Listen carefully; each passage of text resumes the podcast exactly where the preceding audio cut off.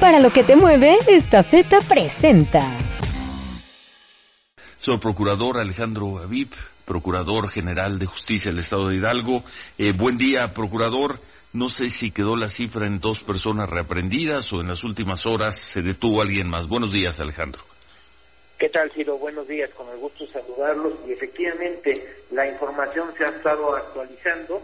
Tenemos a tres, eh, tres de las personas que se habían evadido, recapturadas o reaprendidas así como dos puestas a disposición que participaron eh, activamente en, la evasión, es decir, dentro del comando que fueron a rescatar o a, ayudar a evadir a las personas que se encontraban procesadas, tenemos dos puestas a disposición. Esta eh, información se puede ir actualizando de momento a momento porque están coadyuvando con nosotros tanto autoridades municipales estatales y federales.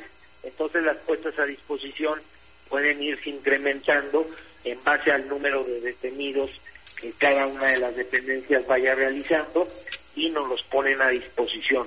Suele ser en este tipo de asuntos, eh, aunque no tenemos un precedente ni algo como tal de que un comando llegara a rescatar o a evadir a personas privadas de su libertad, que corran muchos rumores de que ya existen eh, más personas eh, detenidas o más personas puestas a disposición.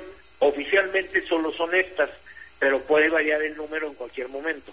Entonces, de las personas que estaban en la cárcel y se fugaron ayer con el apoyo de este comando, que eran, tenemos entendido, eran nueve, así lo informamos, ya fueron reaprendidas tres.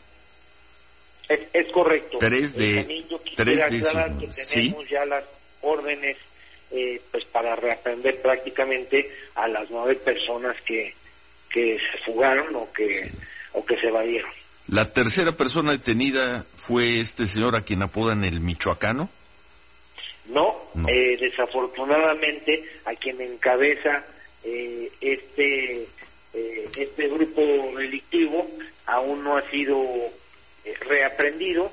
esta persona estaba siendo procesada por el delito de homicidio y los otros ocho eran por el delito de secuestro. Si bien es cierto, son delitos del fuero común, bueno, no descarto que pudiéramos darle intervención también al Ministerio Público Federal o eh, diferentes eh, posibles delitos, como puede ser delincuencia organizada, después de lo que quedó de manifiesto durante esta evasión. ¿Fueron detenidas estas personas en la zona de Tula? ¿Cerca?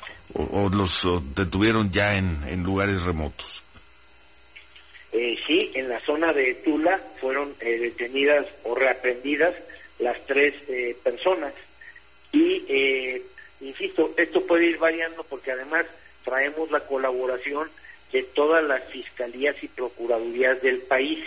Esto lo quiero resaltar porque hemos recibido una amplia colaboración tanto de los gobiernos municipales, estatal como del gobierno federal y entidades vecinas. Así es que espero que muy pronto podamos informarle a la ciudadanía que estas eh, nueve personas que se evadieron están siendo puestas a disposición nuevamente de los jueces correspondientes. Bien, entonces nada más para, para cerrar este punto, de las nueve personas que se que salieron ayer, que se fugaron de la cárcel, tres han sido reaprendidas y además han sido detenidas otras dos personas que tuvieron que ver con los hechos. Cinco en total. Es, correcto, esa sería la cifra oficial hasta estos momentos.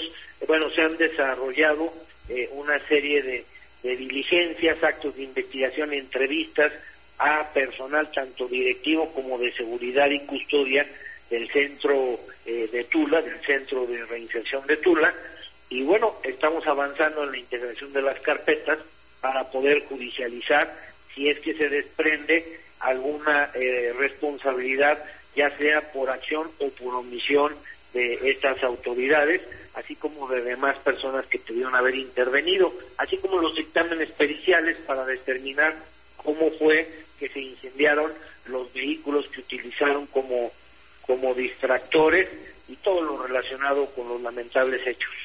Eh, Procurador, buen día, le saluda Manuel Feregrino. Preguntarle dos cosas. Uno, nada más precisar sobre esto que dice último sobre las investigaciones al personal directivo, quizás de custodios, algo que en sus hipótesis les haga pensar en este momento que hubo eh, complicidad o todavía no se puede decir. Bueno, todavía no se puede decir, pero recordemos que al ser servidores públicos estamos sujetos a la Ley General de Responsabilidad de los Servidores Públicos por una posible responsabilidad administrativa, pero también a temas penales.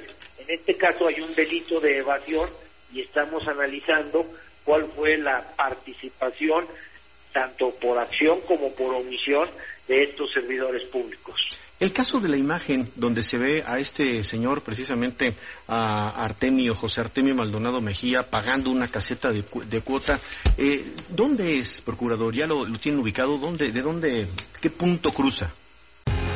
Estafeta, la empresa orgullosamente mexicana, se encuentra este año celebrando 42 años de llevar soluciones logísticas y de negocios a toda la República Mexicana y más de 200 destinos en todo el mundo.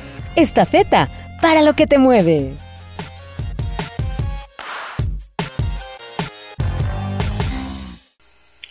Esa información eh, fue filtrada y eh, fue el pago de una caseta sobre la México Querétaro. Yo también quiero aprovechar para comentar que por un lado la Procuraduría no ha dado a conocer nombres ni identidades de ni las personas que se evadieron ni de ningún detenido porque no podemos hacerlo legalmente. Y por otro lado, cualquier extracción que se vaya a realizar de los circuitos de seguridad, tanto del propio Cerezo como de cámaras relacionadas con el tránsito de estas personas, lo tenemos que hacer de manera oficial para que conste en la carpeta y nos sirva como prueba. Eh, en este tipo de, asuntos que tienen un impacto mediático importante, suele ser que se filtren tanto a redes sociales como algún medio eh, información diferente a la oficial. Yo solamente podré dar parte de lo que oficialmente conste en la carpeta. está, perfecto, pero, sí queda muy claro que en la fotografía sí es este personaje, no, no hay duda, aunque está filtrado, es José Artemio Maldonado Mejía, cruza sobre la México Querétaro y me imagino que la autoridad federal ya puede ayudar sobre eh, el destino o la ruta de ese ah, camioneta o, carro que manejaba. Efectivamente tenemos el comparativo y sí eh, consta que sea eh, una de las personas que se evadieron y bueno, se está realizando trabajo de inteligencia, insisto, en coordinación con entidades vecinas y con autoridades de los tres niveles de gobierno. Miriam, buenos días. Buenos días, eh, Ciro, buenos días, procurador. Para preguntarle sobre cómo se monta este, este operativo para rescatar a, estas nueve personas del penal.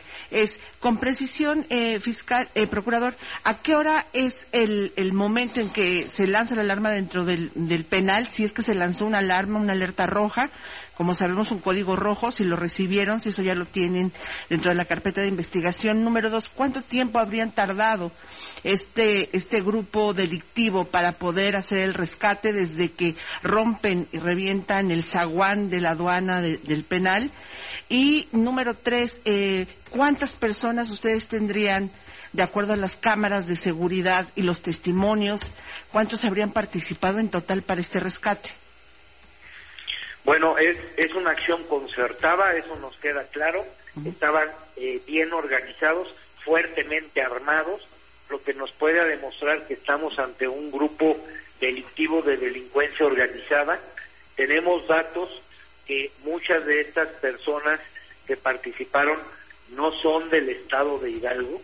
Eso también lo quiero resaltar por la información que, que nos está fluyendo de manera oficial.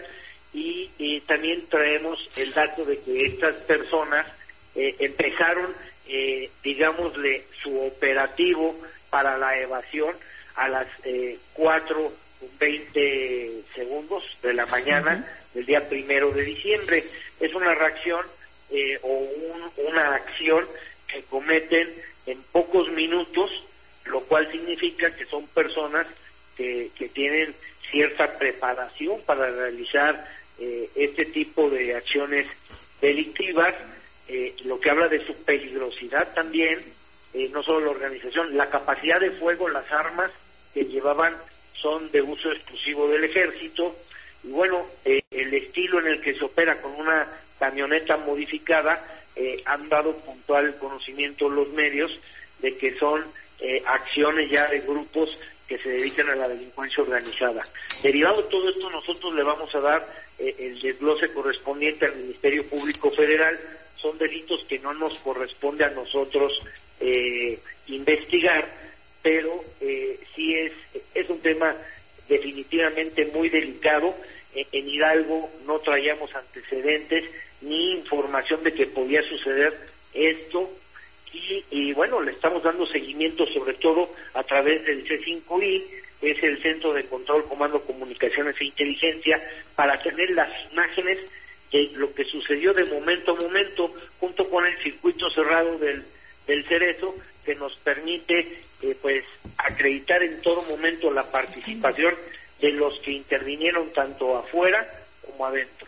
Eh, ¿Hubo código rojo y un código rojo en el penal? ¿Se alertó este procurador? Bueno, en el momento en el que se deriva la eh, se derriba la puerta primaria y la secundaria, automáticamente el personal de custodia tiene que actuar en base a la ley y en base a protocolos. Es lo que estamos revisando. Hemos recabado eh, 15 entrevistas de personal que trabaja al interior del, del centro. Eh, al decir entrevistas es lo que antes se conocía como que se les tomó su declaración, para aclarar este punto que luego llega a causar confusión.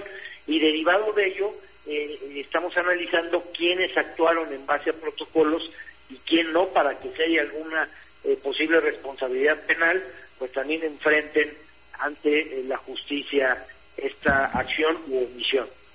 Nada más, procurador, entonces no hubo código rojo, no se alertó de manera inmediata a la autoridad, por lo que... No llegó alertamiento al 911, que es la línea en la que cualquier hidalguense puede eh, realizar un reporte, un alertamiento, y que es dividida esta llamada a, a los despachadores de todas las dependencias que participamos en el C5I. Eh, procurador, la última pregunta. ¿Sabía que José Artemio Maldonado es la segunda vez que se escapa de una prisión? En 2015 eh, escapó de Uruapan, también de un cerezo de Uruapan. Parece que ya es un modus operandi, es detenido y inmediatamente escapa. ¿Tenían ese antecedente? Eh, no, definitivamente nosotros no. Dentro de la carpeta que se judicializó y que obtuvimos la orden de aprehensión, es por el delito de homicidio, es un delito del fuero común y ahora que están saliendo eh, temas eh, eh, en los medios de todos los antecedentes delictivos, hay quien lo relaciona con tráfico de personas en el norte también, al ser delitos federales, bueno, nosotros no teníamos conocimiento de la peligrosidad o de que ya se había evadido.